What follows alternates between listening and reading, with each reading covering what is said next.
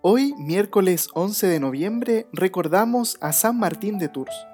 Nació alrededor del año 331 en Hungría. Una de las experiencias que lo marcó fue el encuentro en la calle con un pobre hombre que estaba tiritando de frío y a medio vestir. Martín, debido a que no tenía nada para ofrecerle, sacó su espada y cortó en dos partes su manto, dándole la mitad al pobre. Esa misma noche Jesús se le apareció en sueños, vestido con el medio manto que él había regalado al pobre y le dijo, Martín, hoy me cubriste con tu manto. Luego de este sueño, Martín se bautizó y se presentó ante su general diciéndole, Hasta ahora te he servido como soldado, déjame de ahora en adelante servir a Jesucristo. Es así como renunció a las armas y se fue a Potiers, donde el obispo San Hilario lo instruyó.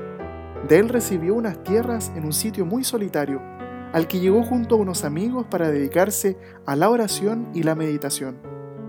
El medio manto entregado por San Martín a ese pobre que apareció en su camino originó la palabra capilla. Pidamos en este día la intercesión de San Martín de Tours, para que nos ayude a ver a Cristo en los caminos que recorremos en nuestra vida.